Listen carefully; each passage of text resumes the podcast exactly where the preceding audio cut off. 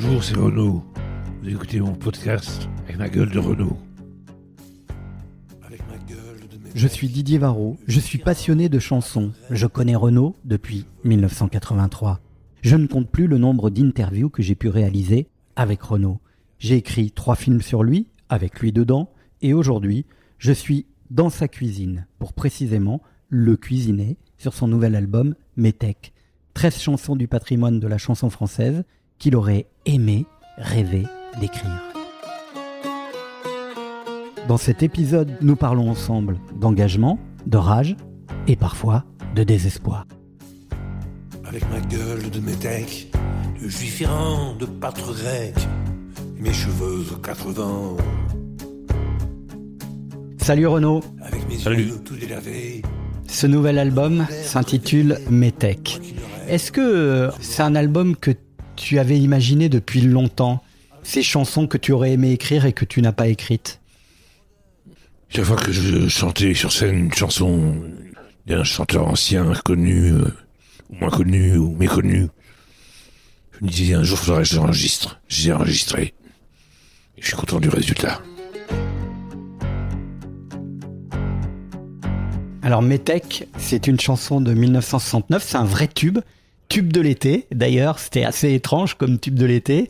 C'est la première chanson que le public français va connaître de Georges Moustaki, qui en fait sensibilise la France sur la question du racisme. La chanson, il faut le dire, avait été initialement chantée par Pia Colombo, mais euh, elle n'avait pas réussi à en faire une vraie interprétation. Et c'est vrai que Moustaki, lui, l'a incarné euh, magnifiquement. En 69, on est au lendemain, cher Renaud, de mai 68.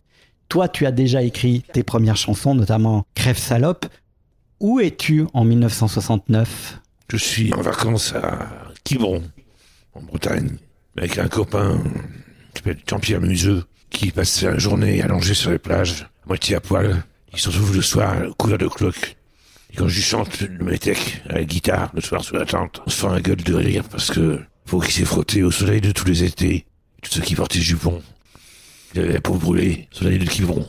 Avec ma peau qui s'est frottée au soleil de tous les étés, et tous ceux qui jupons. Moustaki, tu vas le rencontrer plus tard. Quelle image tu as de lui euh, cet été 69 quand tu entends cette chanson qui est tellement forte? J'étais au lycée avec sa fille, Pierre, ça favorisait le rapprochement. Sa fille habitait chez lui à l'époque, dans l'île Saint-Louis. Et qu'elle m'invitait chez lui, chez elle, s'est rencontrés, Moustaki. Grand bonhomme, grand poète, mais émerveillé. Son regard bleu intense, sa barbe, sa gueule de métèque. Elle a une résonance encore aujourd'hui, cette chanson. Oui, bien sûr, oui. les migrants qui essaient de s'installer désespérément. Métèque est devenu une insulte. Ça a toujours été d'ailleurs. Moi, c'est un, un bienfait, une chance pour la France. Tous ces migrants. Je me suis demandé ce qu'il y avait de métèque en toi, Renaud. Une barre de 2-3 jours, de 8 jours. Puis, je suis un enfant du sud, de Montpellier par mon père, et de, du nord, de Valenciennes, par ma mère. Et je suis né à Paris, donc je suis un peu un métèque aussi, en France. Et finalement, euh, ton métèque à toi, est-ce que c'est pas un peu de deuxième génération? C'est pas aussi, euh, à ta façon, euh, avoir écrit ce qu'était la vie des métèques de la deuxième génération? Un peu. Cette chanson pour les immigrés de deuxième ou troisième génération.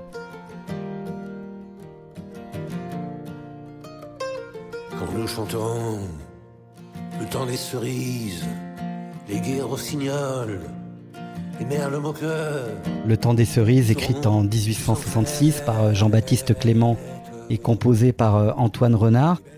Euh, c'est une chanson dont la résonance fait allusion à la commune. C'est une chanson qui a été écrite dix ans avant la commune de Paris et une chanson qui résonne dans ma tête parce que j'ai entendu la première fois interprétée par un ouvrier dans un bar de banlieue. J'allais voir mon grand-père qui travaillait en usine. Et un ouvrier charbonnier, le visage noir de charbon, était accoudé au bar. J'étais comme lui disait, chante-nous le temps des cerises, chante-nous le temps des cerises. Je trouvais ça joli comme titre. Il a entendu le temps des cerises à cappella tout seul, accoudé au bar. J'ai été émerveillé. S'il est bien court, le temps des cerises. Après, j'ai découvert les deux interprètes qui chantaient cette chanson. En rêvant, dépendant de rêve. Toujours rêvé. J'ai toujours pensé que c'était la plus belle chanson du siècle. Pourquoi? La mélodie, les paroles, l'émotion qui s'en dégage, la nostalgie, du temps passé, du, tant qu'il s'écoule, tant qu'il s'enfuit. Elle est difficile à chanter? Ouais, j'en ai un peu chié. Parce que ça monte, ça descend. Et elle a un paradoxe, cette chanson, c'est que elle est constituée d'une douce mélodie, alors qu'elle part d'une tragédie qui est celle de la de la révolution et de la résistance ouvrière toujours.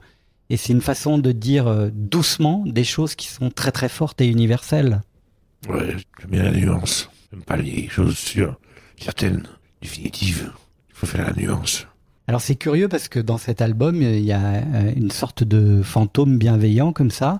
Et j'étais assez étonné en fait. Je me suis rendu compte en, en regardant toutes les chansons. Euh, c'est Yves Montand. Parce que Yves Montand, il a chanté beaucoup cette chanson, notamment à l'étranger, en 74, notamment en soutien euh, au Chili. On verra qu'Yves Montand ressurgit aussi avec David McNeil, avec euh, cette chanson Hollywood. Euh, il avait une place particulière pour toi, euh, Montand, dans, dans ta vie ou, ou pas du tout? Non, pas du tout. Je l'ai vu à l'Olympia en, je sais plus, 80, 81, 82. Ah, tu as vu ce fameux Olympia de Ouais. 81 81. Ouais. J'étais émerveillé par sa voix. Je savais que c'était ni auteur ni compositeur. Je savais pas qu'il était un si grand interprète. J'étais ébloui. C'est à cette époque qu'il a déclaré que s'il avait 20 ans aujourd'hui, il aurait chanté mes chansons. Ça m'a beaucoup touché. Sacré compliment quand même. hein. Je voulais aussi te raviver un autre souvenir sur le temps des cerises, si tu veux bien, mon cher Renaud.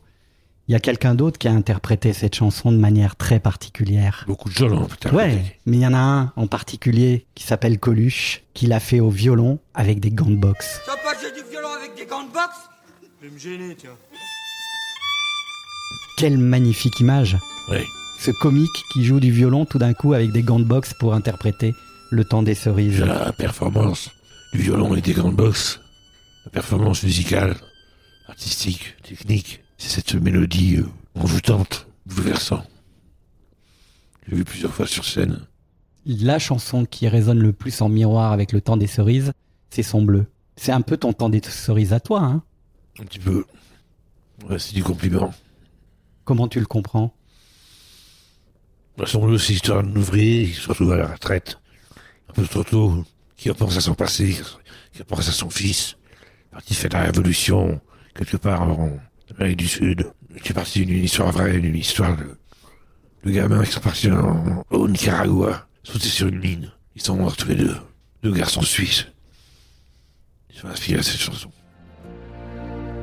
Me dit à présent que ces mots n'ont plus cours, qu'il vaut mieux ne chanter que des chansons d'amour, que le sang sèche vite en entrant dans l'histoire, qu'il ne sert à rien de prendre une guitare. Nuit et brouillard, c'est 1963 et le titre fait référence à l'expression allemande Nacht und Nebel. Je sais pas si je parle bien l'allemand. Nuit et brouillard. C'était un nom de code, un Renault, des directives sur la poursuite pour infraction contre le Reich ou contre les forces d'occupation dans les territoires occupés. C'est surtout un magnifique film et une chanson de Jean Ferrat. 1963, tu entres en sixième, euh, Renault, c'est ça? Ouais. et euh, il y a plein d'histoires sur cette euh, chanson euh, Nuit et brouillard, plein d'histoires euh, personnelles. Je crois que tu as vu le film, tu avais 10 ans, c'est ça?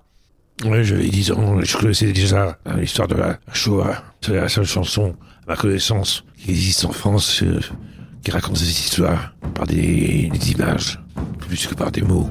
Ils étaient vingt et cent, ils étaient des milliers, et maigres tremblants, dans ces wagons plombés, qui déchiraient la nuit de leurs ongles battants. Le film m'a bouleversé, la chanson m'a bouleversé. J'ai chanté sur scène, en répétition. Je me suis toujours dit qu'un jour je l'enregistrerai. Là, c'est fait. Ton père, euh, si je ne m'abuse, t'a donné à peu près au même moment un, un- un livre de photos de la libération des camps de la mort, c'est vrai ça? J'avais 8 ans, 9 ans. J'étais en CM1, CM2. Mon père m'a- m'a- J'ai emprunté à mon père, il me l'a pas offert. J'ai piqué, Ah, c'est toi qui lui as piqué ouais. Traîné sur son bureau. Un livre que les Américains ont distribué aux, libé- aux- aux populations libérées de France. Sur la Shoah, et sur euh, Auschwitz, la libération de Auschwitz et de Birkenau. Et c'était des photos de cadavres. Là. Et Massier, immonde des charniers, des faux crématoires. J'étais bouleversé à 8-9 ans. Je m'ai jamais quitté. Et ce qui est fou, ça je, le sais, c'est que c'est toi, Renaud, qui est un gamin quand même à l'époque, qui emmène ce livre euh, euh, de photos euh, à ton instituteur pour l'inciter à, à en parler. C'est toi qui fais déjà le rôle du, du passeur, du transmetteur. Je m'en rendais pas compte à l'époque, mais c'est important. Mon instituteur était bouleversé aussi par ces images. Et ça, ce, cette tragédie du siècle dernier, euh, tu as tenu euh, à ce que, comme tes parents t'avaient sensibilisé, toi, euh, en tant que père de famille, tu as voulu aussi sensibiliser tes enfants pour ne jamais oublier. Absolument. Je peux transmettre à mes enfants le dégoût de la justice, et de, de de la lutte contre la misère, l'oppression, le fascisme. Sais qu'ils auront eu une bonne éducation.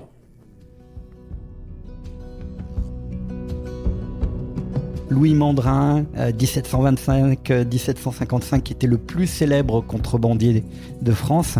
Sa légende, elle a dépassé euh, les frontières et les siècles grâce à cette chanson que tu reprends dans ce disque, La complainte de Mandrin, Nous étions 20 ou 30, brigands dans une bande. que tu reprends différemment qu'elle était chantée à l'époque, parce qu'elle était chantée un peu comme un air d'opéra. À la mode des. Vous m'entendez? J'en ai fait ma propre version. Tous habillés de blanc. Ce qui caractérise cette version, c'est qu'elle est, euh, elle, elle fait partie aussi de ce qui te constitue finalement. Euh, cette légende du justicier bandit qui aura lutté contre l'iniquité des taxes de l'ancien régime. Il y a ce truc chez toi, hein, de l'empathie pour euh, euh, les, les Robins des Bois justiciers qui qui qui font peut-être, qui sortent parfois de de de, l'ordre, mais qui font valoir une, une autre façon de, de faire valoir la justice. Absolument. Toujours une passion pour les bandits. Bandits au grand cœur. Les bandits comme Spazziari. euh, Sans haine, sans âme, sans violence. Mandrin fait partie de ces gens-là. Et la chanson est issue d'un un opéra de Rameau, 1925. C'est une merveille de chanson. Toutes les chansons qu'on vient d'évoquer, Le Métèque, Le Temps des Cerises, Nuit et Brouillard, La Complainte de Mandrin, ce sont des chansons, on va dire, engagées, enragées. C'est quoi l'engagement aujourd'hui, Renaud, pour toi? C'est quoi être engagé, c'est refuser l'injustice, d'où qu'elle vienne. Refuser la guerre. Soutenir le peuple ukrainien. Sa résistance. Merci d'avoir écouté avec ma gueule de Renaud. Avec ma gueule de Renault est un podcast Warner Music France, produit par Bonjour Podcast. Présentation et interview, Didier Varro. Réalisation, Mélanie Hong. Mixage, Benjamin Roa. Et bien sûr, derrière le micro, Renault.